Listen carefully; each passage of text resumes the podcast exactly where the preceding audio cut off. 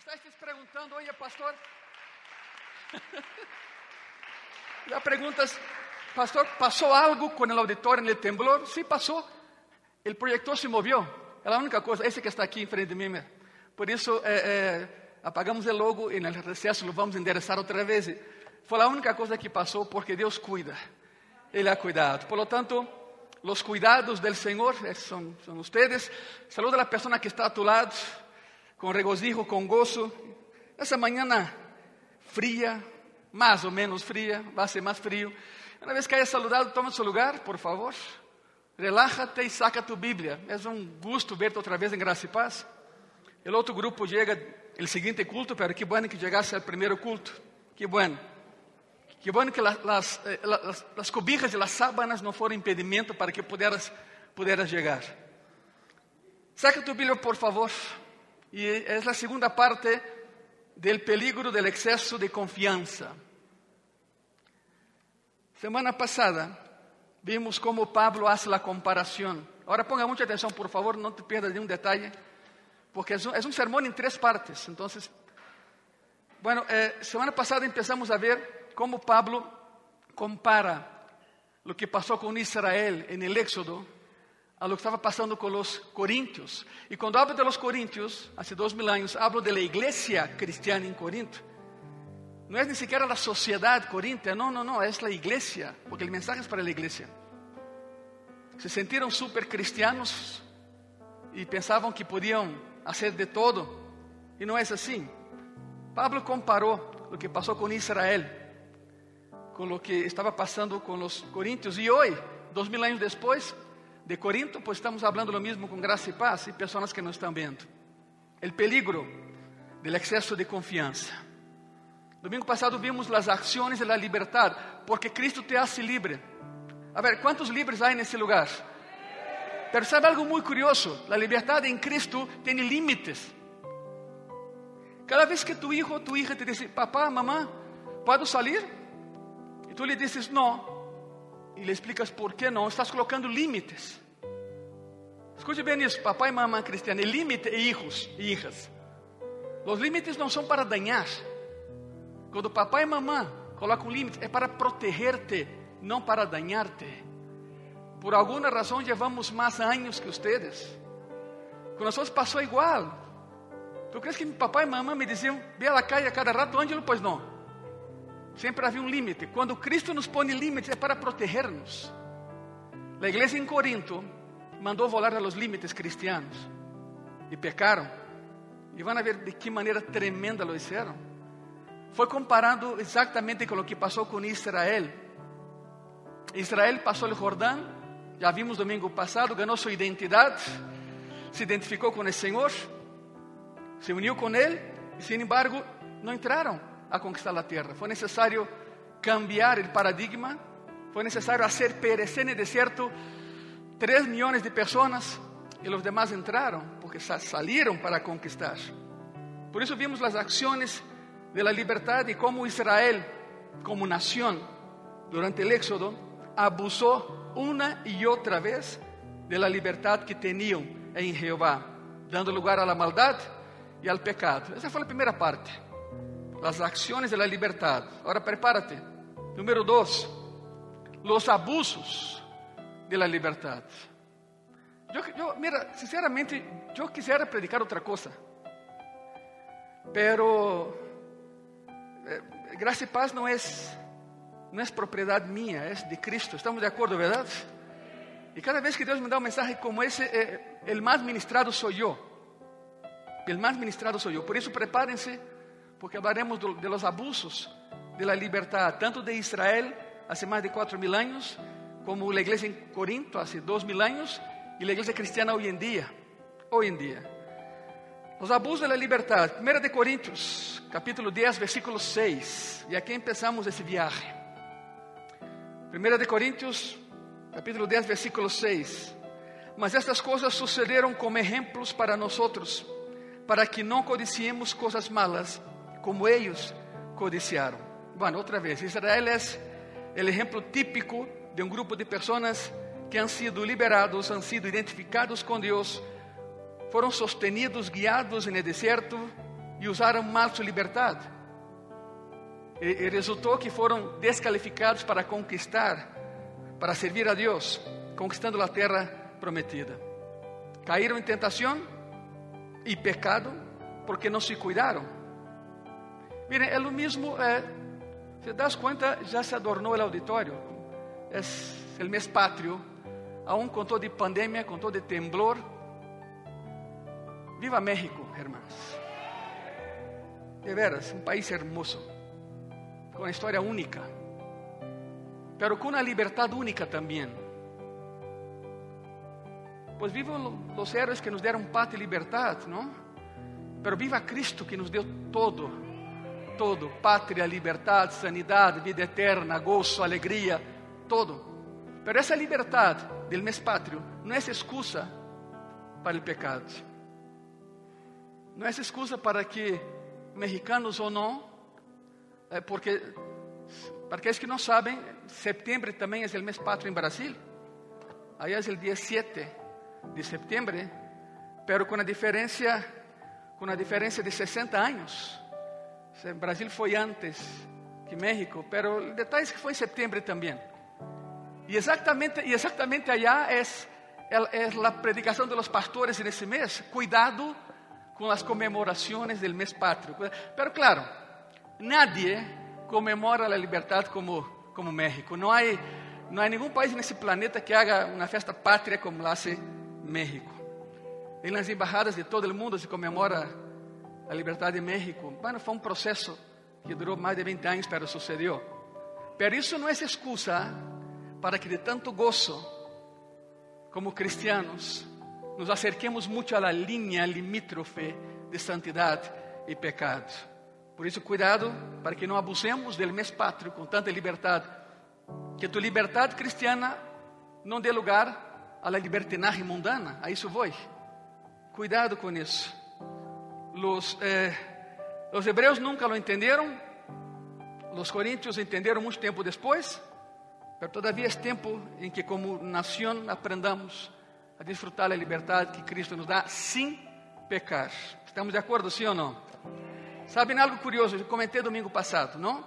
Os coríntios uh, inventaram a expressão las áreas grises de la Biblia. Área gris. Significa que não é nem negro, nem branco, nem bueno, nem malo.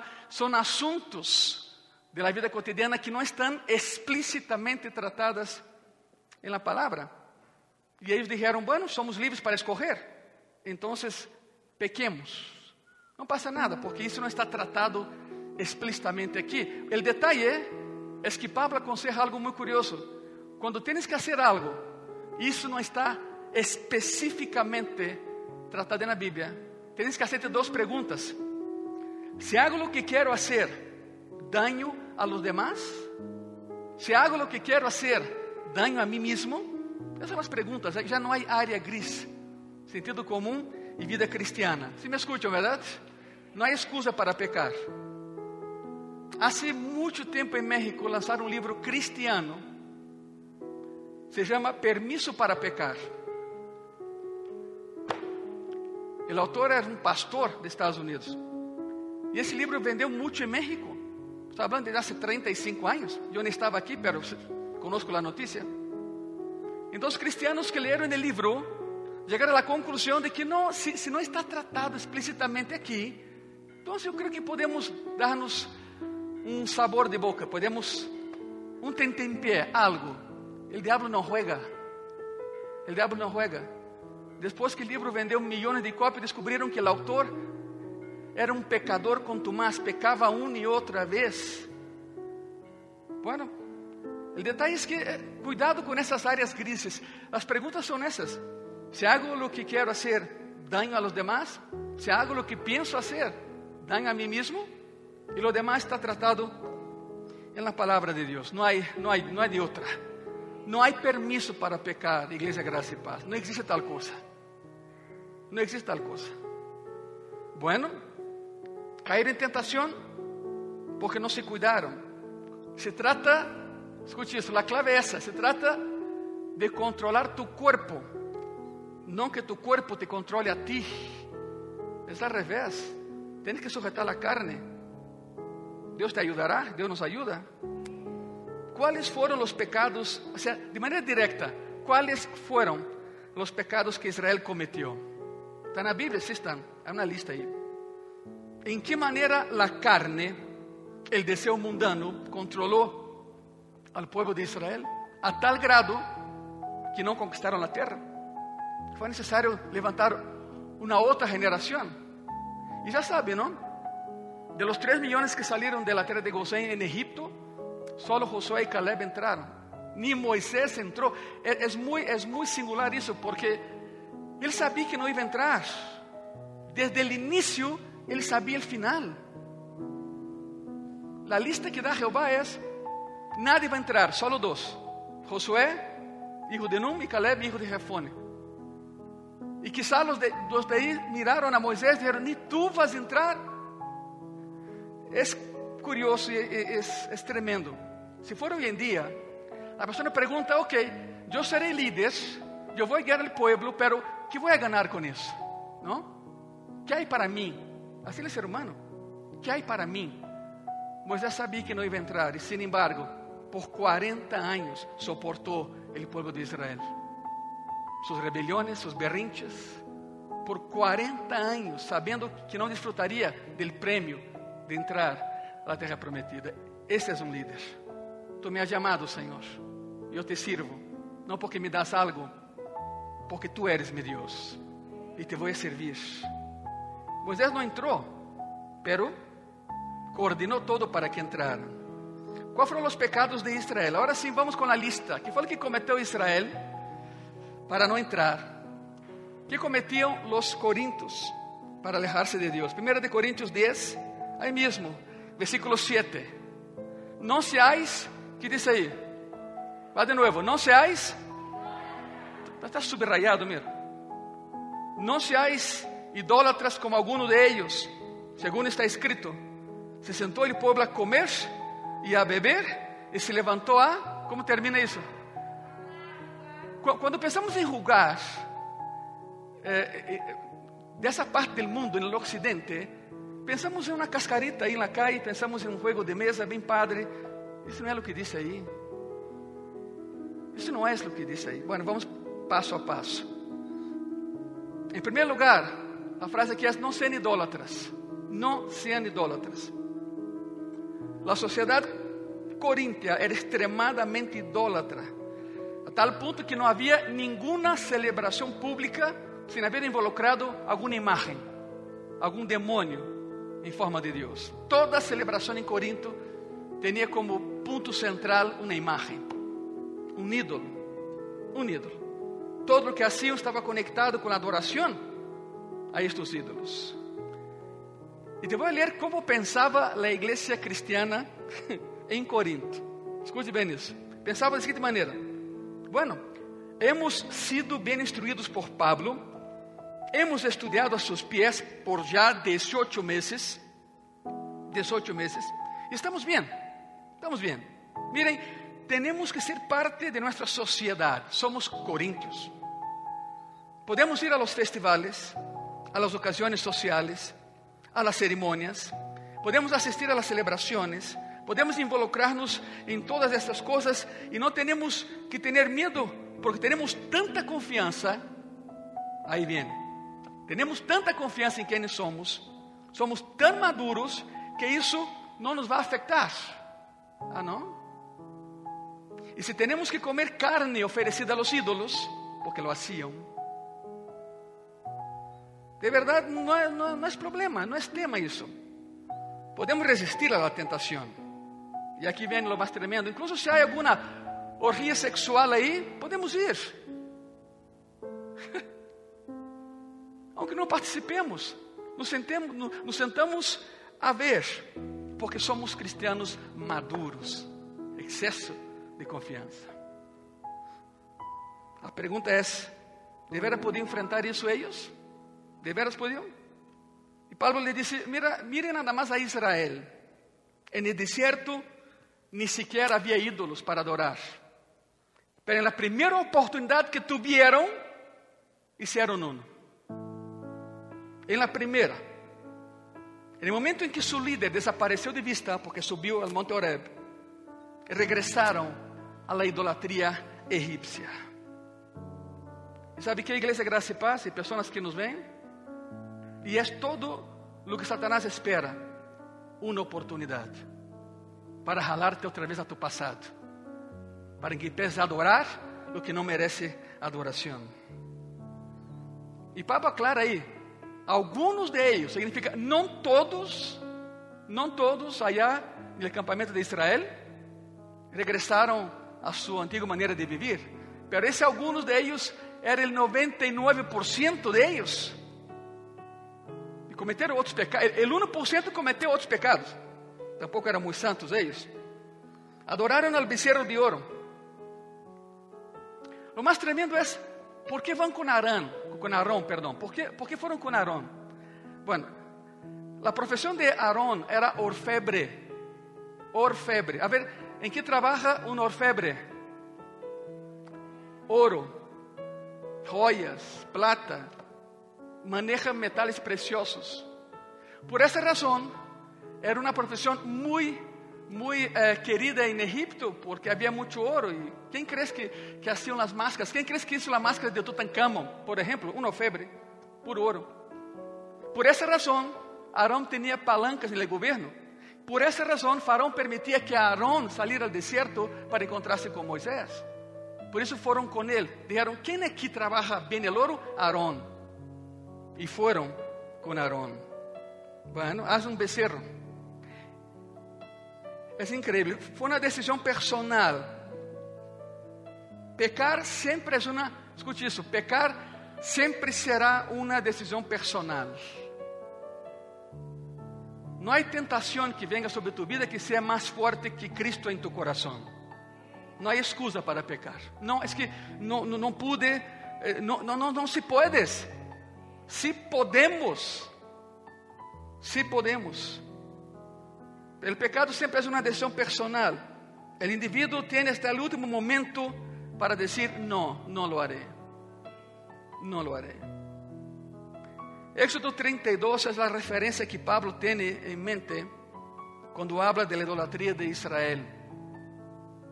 Estavam no deserto, acabavam de passar o mar, estavam bajo a nube, se les deu provisão de parte de Deus, e aí no deserto Moisés subiu al Sinaí para receber a lei, e mientras estava arriba, o povo regressou à idolatria, assim. Quando o povo viu que Moisés se retrasou, já não descendia, sabe o que disseram? Já morreu. Que já morreu, estamos aqui esperando. O povo chama Arón e dijo: Adelante, Arón, haznos a Deus. Haznos a Deus. Queremos tocar a Deus. Haznos a Deus. E esse Deus será delante de nós. Porque enquanto a Moisés, não sabemos nada, ¿eh? Se foi e quizá nos abandonou. Sabe o que alguns disseram? A lo mejor Moisés subiu, bajou do outro lado e regressou a Egipto. Imagínate. E nos deixou aqui no deserto para morrer todos. Haznos um Deus. E Arão disse, ok. Está em Êxodo 32 isso. Vou parafrasear, ok? Arão disse, ok, tráigame sus aretes de ouro, sus pulseras de ouro, sus collares de ouro, los aretes que están en oídos de sus esposas, de sus hijas, y tráemelos. Bueno, algumas pessoas dizem que quizá o que Arão queria era detener o processo, dizendo: dame lo que tienes, lo mais precioso que tienes, a herencia de papá, mamá, mamá, hija, el arete, pulseras. E sorprendentemente a gente estava disposta a dar. Estavam dispostos a, a regalar algo tão precioso para eles, simplesmente para adorar. Adorar a, a Deus de imagem, não a Jeová. E o povo trajo seus aretes de ouro, entregaram a Arão. Arão lo recebeu e disse: Bueno, tenho que hacerlo. E formou com isto um becerro. El becerro, que é uma forma de deidade egípcia. Éxodo 32, eu vou ler. Êxodo 32, versículo 4 y versículo 5. Y él los tomó de las manos de ellos y le dio forma con buril e hizo de ella un becerro de fundición. Entonces dijeron, escuche qué tremendo, Israel, esses son tus dioses que te sacaron de la tierra de Egipto. E vendo isto, Aarón edificou um altar delante del becerro e pregonou Aarón e dijo: Mañana será fiesta para Jehová. A pergunta é: de verdade, sabiam eles quem les havia sacado de Egipto? Claro que sabiam. Su nome é Jehová. ¿Sabe qual é a, a loucura? Não estavam adorando al becerro, estavam adorando a Jehová através del becerro. Perderam sua identidade, já não tinham nada. Jeová les deu todo e já não tinham nada. Haviam hecho um ídolo a Jeová. Haviam hecho, aqui tem uma ideia, haviam hecho um Deus para Jeová. Um regalo. Adoravam a Jeová através del becerro. El cristiano, el cristiano que peca, abusando de sua liberdade, escute isso, intenta moldear a Deus a sua maneira. Formamos a Deus a nossa maneira. O cristiano que peca intenta adorar a Deus a sua maneira. O cristiano que peca, peca com a excusa de estar adorando. Increíble. Foi o que fizeram eles há mais de quatro mil anos. Foi o que hizo Corinto há dois mil anos. E é o que hace hoje em dia alguns cristianos. Buscam excusas para pecar. Senhor, eu te vou adorar para a minha maneira. Eu te vou buscar a minha maneira. Eu... Sempre a minha maneira. E não funciona. Há uma sola maneira de hacerlo e é a maneira de Deus. E está aqui em seu livro. Ele ha deixado gravado. Depois de tantos anos em Egipto, a adoração pagana havia deixado uma impressão tão forte em Israel que na primeira oportunidade que tiveram, regressaram à adoração, regressaram à idolatria pagana e trataram de conectar a idolatria pagana com a adoração ao Deus verdadeiro. Não vai funcionar. Seria o mesmo que vir a graça e paz, el culto, e depois ir a outro lugar adorar uma imagem. Não funciona. Acuérdense que alguns domingos vimos aqui uma minissérie que é Nadie se burla de Deus. Nadie se burla de Deus. Depois de tantos anos, Israel não havia aprendido. Isso era uma festa pagana. Se sentaram a comer, a beber. E se acordam da palavra rugar? Se acordam da palavra rugar? Ok.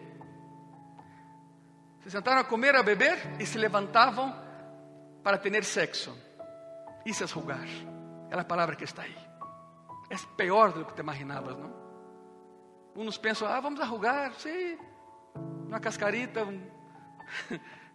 Isso não, isso não foi o que fizeram. Se levantaram, se sentaram a comer e beber e só se levantavam para a orgia sexual. En el campamento de Israel, el pueblo de Deus. Isso é o que significa a palavra jugar nesse versículo.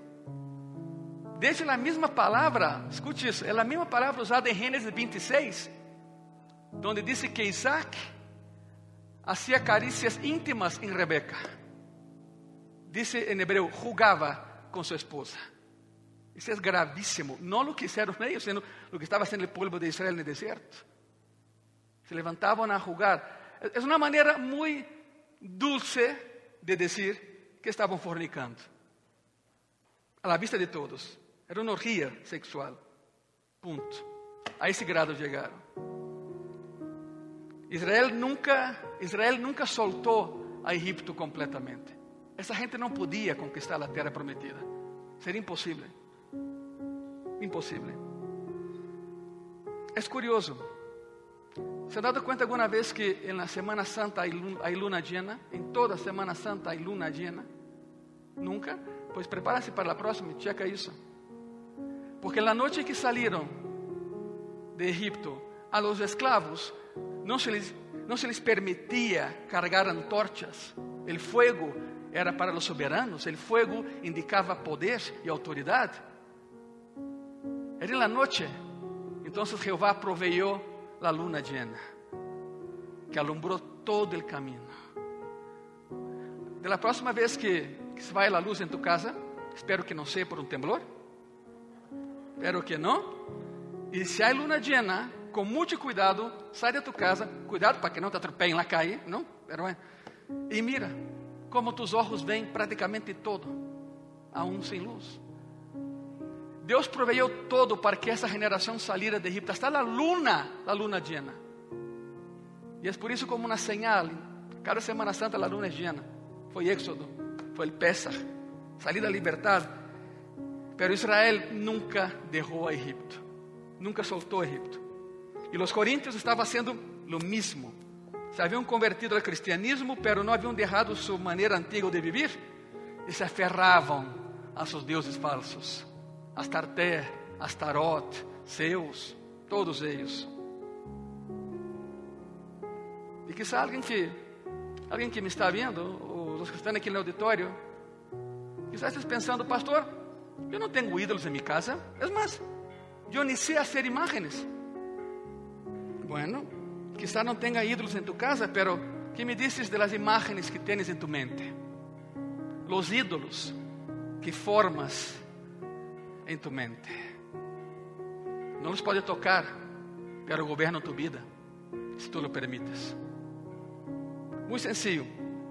Se tens algo em tu vida que não deixaria ni siquiera por Cristo, tens a um ídolo em tu vida. Tens a um Deus falso em tu vida. Cuidado com isso. Hicieron los de Israel, hicieron los corintios. Que não hagamos nosotros também. Quizá não seas bueno para esculpir uma imagem, pero o que me diz da imagem que tens aí em tu mente? O ídolo que traz aí. Israel caiu, Corinto estava caindo. E também nós, igreja cristiana, e também nós, se temos ídolos. Aqui vem o segundo fator que provocou a caída de Israel e de Corinto. A primeira foi da idolatria, em la igreja, em la igreja. Segundo fator da caída de Israel, 1 de Coríntios 10, versículo 8. Ni forniquemos, como alguns de eles fornicaram e caíram em um dia, 23 mil em um dia, os fornicários, em um dia. Há algum tempo, na, uh, bueno, tenho que contar isso. Há algum tempo, em um, em um congresso, foi em México, não foi fora, foi em México. Eh, eh, me levaram a cenar a algum lugar e sempre hay el hermanita, hermanita que se acerca al predicador para preguntarle algo. Está bien, fantástico, a mí no me molesta, adelante, qué bueno, qué bueno, ¿verdad? Se acercou essa, esse senhor e me disse: Oye, hermano Angelo, ¿puedo hablar con usted? Sim, estamos na mesa com os pastores aí, pero se acercou ele que foi essa cena também e, me, e me chamou a pasillo do restaurante. Fui com ele e me disse, irmão eu quero fazer uma pergunta muito clara, assim, ¿eh? Como Deus vê o sexo fora do matrimônio? É tão grave assim? Mirei sua mano e vi sua argolla, era casado.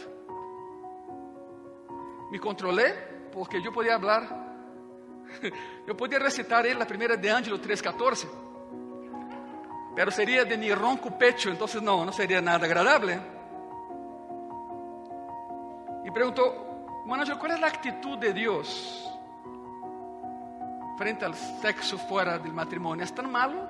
Ele disse, te vou dizer a atitude de Deus. Em um dia, ele matou 23 mil pessoas por isto.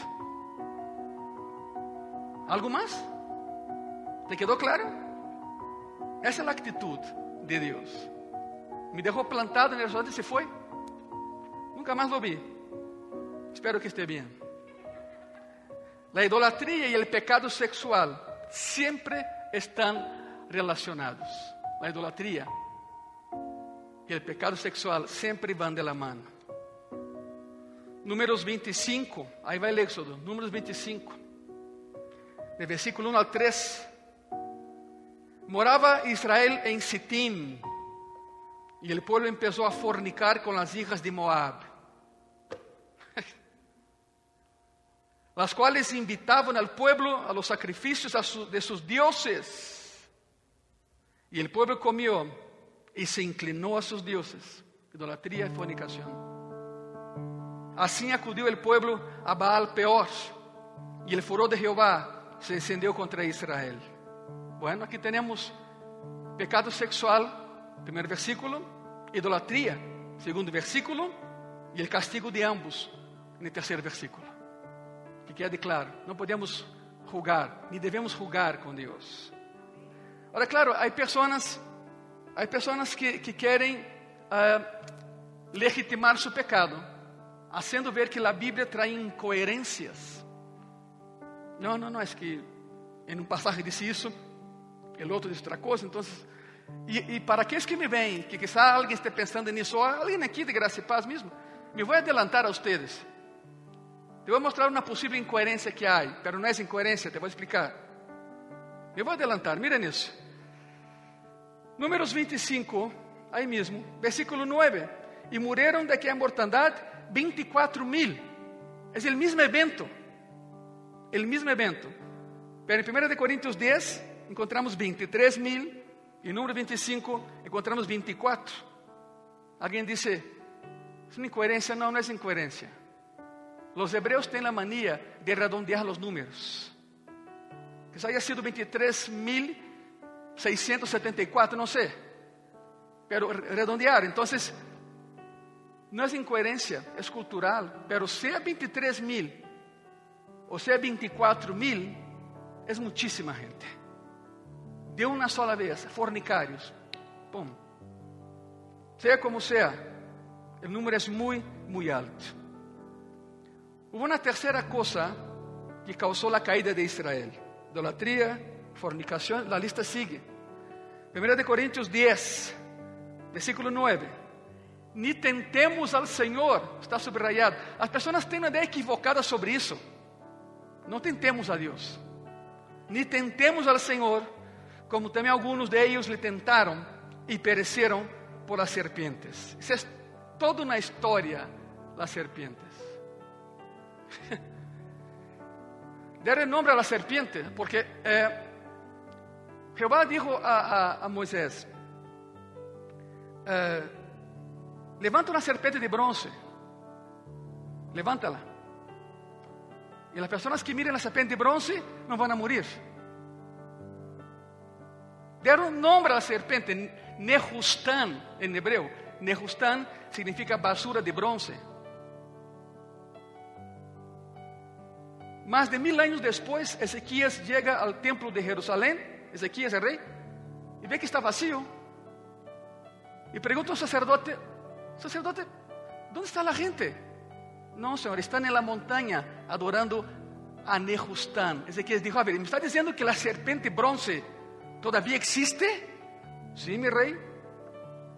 Estão adorando allá na montanha. Ezequias foi, subiu a montanha e chegou em la plena orgia com a serpente de bronze. Ezequias toma a serpente, la rompe, regaña a todos, queria matar a todos, bajem já. E bajaram. Todavia seguiram adorando a Nehustan. E outra vez Pablo señala algo que sucedeu a, a Israel en el Éxodo. Curiosamente, curiosamente, quando, quando Nicodemo se acerca a Cristo para, para platicar, há dois mil anos,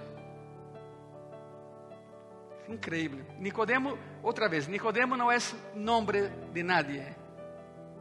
No hay nadie chamado, chamado Nicodemo na Bíblia.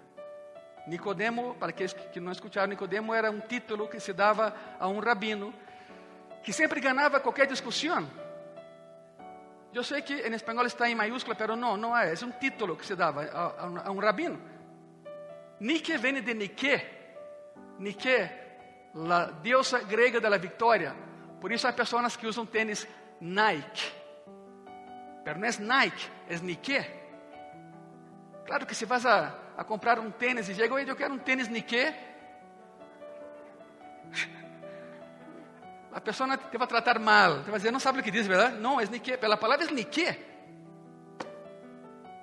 Pero colocamos em inglês Nike, é Nike. Então, Nicodemo, Nico el vencedor, demo del pueblo. O sea, era un rabino que no perdía ninguna discusión. Y cuando se acerca a Cristo, y Cristo le dice, ¿sabe qué? Así como la, la serpiente fue levantada en el desierto, y los que la miraron no murieron, el Hijo del Hombre será levantado en la cruz. Y aquellos que lo miran alcanzarán salvación y vida eterna. Y Nicodemo dijo, no sé lo que estás hablando. Y Jesús dijo, no es posible. Enseñas ese pasaje en la sinagoga todos los viernes y no sabe lo que es. Lo regaña. Lo regaña. Bueno, más para que entendan lo que, lo que, vamos, a, lo que vamos a leer. Números 25, número 21, perdón. Números 21, versículo 5, versículo 6. Y habló el pueblo contra Dios y contra Moisés. ¿Por qué nos hiciste subir de Egipto para que muramos en ese desierto? Pues no hay pan ni agua. Y nuestra alma tiene fastidio de ese pan tan liviano, el maná otra vez. Y Jehová envió entre el pueblo serpientes ardientes. Bueno, ¿alguien aquí alguna vez ha sido picado por una serpiente? A ver, ¿no? Pues yo tampoco, pero los que lo han hecho dicen que arde, quema. ¿Es esto? No eran serpientes como antorchas, no, eran la picada quema. Serpientes ardientes que mordían al pueblo y murió mucho pueblo de Israel. ¿Qué dice el versículo que y no tentemos a Dios, ¿no? Ni tentemos al Señor. Hay cristianos que quieren empujar a Dios, escuche eso, forzar a Dios. El límite, todo el tiempo. Su perspectiva de vida cristiana es que eh, eh, no es qué puedo hacer para agradar a Dios. Esos cristianos que pecan ostensivamente, su, su pregunta es, ¿qué tan lejos puedo ir y salirme con la mía? ¿Qué tan lejos puedo ir y salirme con la mía? Ananías y Zafira lo intentaron, ¿verdad? Igreja primitiva, Ananías y Zafira tenían un, un terreno enorme y de ellos nació vender el terreno y regalar el dinero a la iglesia. Nadie los obligó, nadie les pidió, ellos lo hicieron. Pero Ananías y Zafira nunca pensaron en cuánto valía su terreno hasta que lo vendieron. Y cuando lo vendieron y vieron en sus manos la cantidad de dinero, ahí entró Satanás. Y dijeron, no, no es mucho. Esposa y esposa platicando, vamos a mentir a Pedro. Pues mira, el hombre puede mentir al hombre, pero nunca podrá engañar a Dios. Ambos murieron, ya conoce la historia. Ambos murieron. Entraron a la iglesia y Pedro dijo, ¿por qué mientes al Espíritu Santo de Dios? ¡Pum! Muerto. Ambos murieron. El precio fue muy alto. Ambos cayeron muertos. El consejo aquí es este. El consejo es este. No obligues a Dios a que hagas algo. Isso é, não tentemos ao Senhor. Não obligues a Deus a que haga algo. Não te metas em uma bronca. Depois que lo obligas a que te saque de la bronca. Não, te metiste aí tu. O que me estão vendo. Não tentemos a Deus assim. El que peca sabe o que está haciendo. Sabe o que está haciendo. Por lo tanto, não forces a Deus a que haga algo. Não te metas em uma situação e depois force a Deus para que te saque de ella. Isso é empurrar. Isso é tentar a Deus. Isso é tentar a Deus. Não tentemos a Deus. Israel lo hizo, os coríntios lo hicieron. Não lo hagamos nosotros tampoco. Não hagamos nosotros mais bem.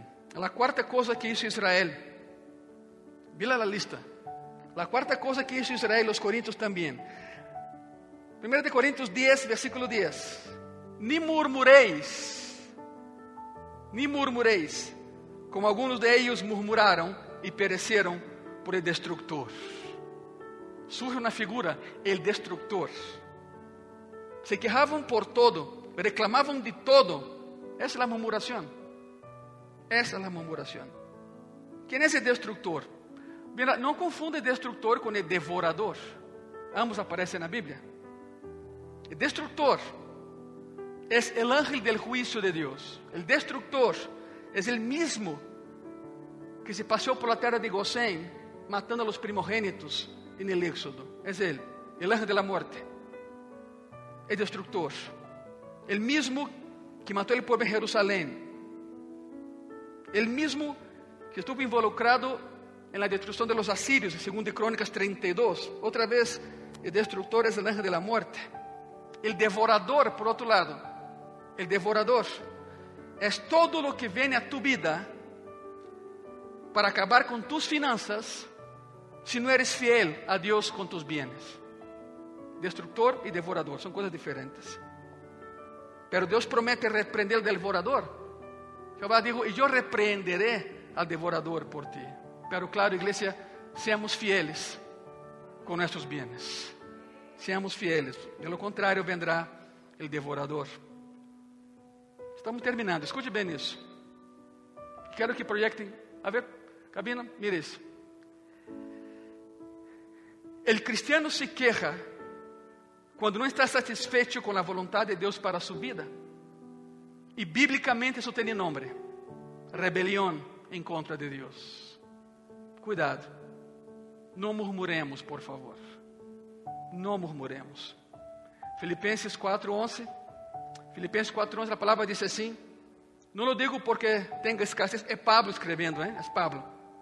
Não lo digo porque tenha escassez, pois he aprendido a contentar-me cualquiera que sea mi situación. Uno lee isso e, e pensa, ah, pues que, que padre, não? Que conformismo? Não, não é conformismo. Não confunda isso com conformismo. É realidade, é sujeição, é obediência. Não é pecado pedir algo a Deus. Escute bem isso. Não é pecado pedir algo a Deus. Pecado é não pedir algo a Deus. E Ele decide se te dá ou não te dá, conforme a sua perfeita vontade. Há pessoas que agarram a Deus e lo põem em uma caixa de sapato e lo metem bajo la cama. ¿De que tamanho é tu Deus, Igreja Graça e Paz? ¿De que tamanho é tu Deus? Não lo disminuyes em tu vida. A última palavra la tiene Ele, não é o homem. Em qualquer situação. É omnipotente, Ele pode fazer todas las cosas, todo lo hace Él. Pero ¿sabe qué? Dios puede hacer todas las cosas, sí, pero Dios no mueve un dedo en algo que tú y yo podemos hacer solos. Por ejemplo, no espere que Ele envíe un ángel para que te ponga a orar, ayunar, predicar la palabra, orar por enfermos, enseñar la palabra. No, no, no, isso é coisa nuestra. Esta é nuestra labor. Por isso, Deus é omnipotente, sim, mas Deus não hace nada em algo que tu e eu podemos fazer solos. Então, Pablo adverte a los coríntios que a falta de domínio próprio em seus privilégios como cristianos os leva ao abuso e vão a cair em idolatria, em pecados sexuales, em empurrar demasiado lejos a Deus, a tentar a Deus, em quejar-se porque pensam que Deus está obrigado a cumprir seus desejos. A viuda de Sarepta é um exemplo que a mim me, me, me fascina. É outra predicação, não quero falar muito disso, pero chega o profeta. A través do profeta tem que comer. Aí está, está a profecia, não? Chega Elias e lhe dá de comer a viuda de Sarepta. Sarepta era a cuna do culto a Baal, o mesmo culto que ele terminou anos depois. Mientras toda a cidade em Sarepta moria de hambre, porque claro, Elias havia declarado, não vai chover, hasta que eu diga, pues havia sequía em todo lugar. As pessoas moriam de hambre. Em Sarepta houve canibalismo, em Sarepta. Sacrifício de niños. Suena feio, não? Claro que é feio. Pero haviam, haviam, haviam três pessoas aí em Sarepta que cada dia estavam mais gorditos. Era a viuda, su hijo e o profeta. Porque diz a palavra, nunca menguou o aceite, nunca terminou a comida nessa casa. Tinham de todo. E a mulher, muito agradecida, reconozco que tu eres varão de Jeová, que Jeová é Deus. ¿Sabe o que passou? Muere su hijo. E foi assim o cambio. Bastou uma coisa para que a mulher dijera: Deus não é Deus. Jeová não é Deus. Jeová me ha abandonado. Assim é o ser humano.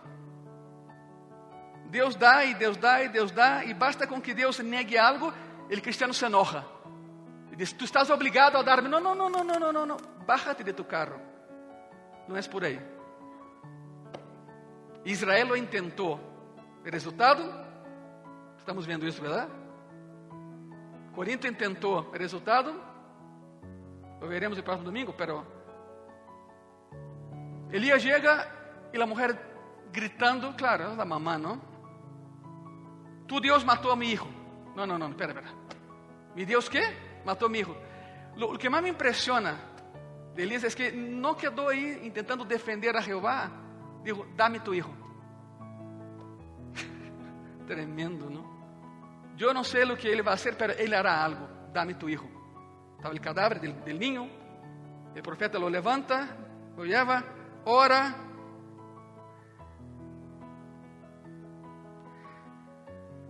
Nós imagina a cena. A mamã viu a seu hijo muerto. O quarto del profeta era na planta alta. Havia uma escalera. O profeta sube com seu hijo, passou horas aí adentro. A mamã se senta na escalera de orar, seu único hijo. E de pronto a mamã com olhos cerrados e orando, escuta que alguém baja a escalera. A mamã discerne muito bem o ruído que hace su hijo al caminar. Toda mamã é capaz de hacerlo. Te imaginas a mamã sentada escuchando al profeta e depois escuchó, pero hay alguém mais que baja a escalera. Aí dijo, não pode ser. Quando se levanta, está su em frente de ella, vivo. E Elias aí está tu hijo. Como dizendo, deja de blasfemar em contra de Deus. Aprendamos isso. Deus sabe o que hace. Quantos sabemos que Ele sabe o que hace? Pablo adverte a los coríntios para que se cuidem. Pelo contrário, terminarão como Israel no deserto. Não vão conquistar nada. A igreja não vai avançar. 1 de Coríntios 10, versículo 11. E estas coisas les aconteceram como exemplo e estão escritas para amonestar-nos a nosotros, a quienes han alcanzado los fines de los siglos. El ejemplo de Israel, de Corinto. Todavía no terminamos la predicación, ese es próximo domingo, pero hay una frase de, Napoleón Bonaparte que siempre me impresionó. La frase é: aquele que não conhece sua história está condenado a repeti-la. Essa foi a sua frase. E é o que está falando Pablo aos Coríntios: aprendam da história, não cometamos os mesmos erros. Porque se cometemos os mesmos erros, o fim será igual ao de eles. 1 de Coríntios 10, 12. Assim que, el que pensa estar firme, como termina? Mire que não caiga. Se ponem de pé, por favor.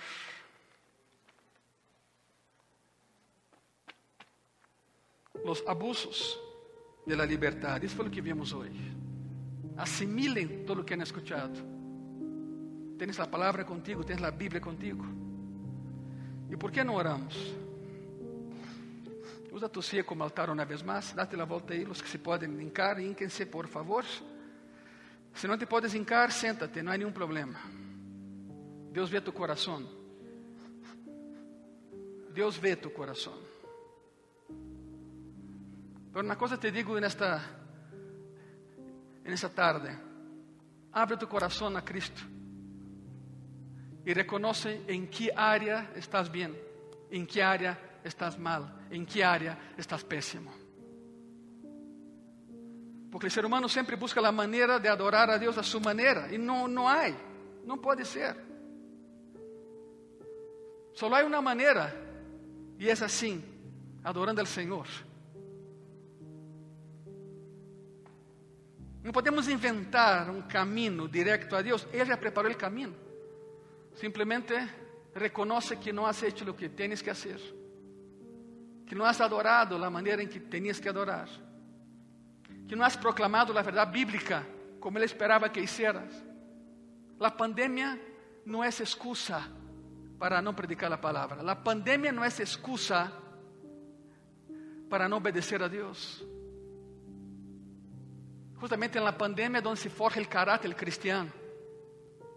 Justamente na pandemia é onde sale a relucir o coração de Cristo em nós. Não há excusa para pecar. E como tu, pastor, te lo digo outra vez: não há excusa para pecar. Não usa essa frase, não há de outra, sempre há de outra. Sempre há de outra. Israel pensou que não havia de outra, não, pois já vamos a pecar. Já não vemos a Moisés, quizás regressou a Egipto, Jeová já não nos habla, vamos a pecar. Los Corintios, la iglesia, repito, la iglesia cristiana em Corinto, também digo, a tentação foi muito forte, vamos a pecar. Não, igreja, sempre há de outra. Senhor Jesus, guia-nos a tu verdade, tu palavra é verdade. Limpia nossos corações porque não queremos perecer en el desierto. Hemos caminado muito para quedarnos a la orilla, não entrar, não conquistar. Aí em tu coração habla com Ele. Diz, Senhor Jesus, ajuda-me a não pecar. Ajuda-me a não falhar, Senhor. E creme, Ele te vai ajudar. Sempre quando essa seja a tua intenção verdadeira. Não quedar bem com o pastor nem a pastora, não. Sino quedar bem com Cristo. Isso é o que importa. Graças, Senhor. Graças. Se põe de pé, por favor. Graças. Uma vez que esteja de pé, dê um aplauso a Cristo, porque estou seguro que Ele merece. Não creio, estou seguro que Ele merece. Graças, Senhor. Libertad tenemos em Ti.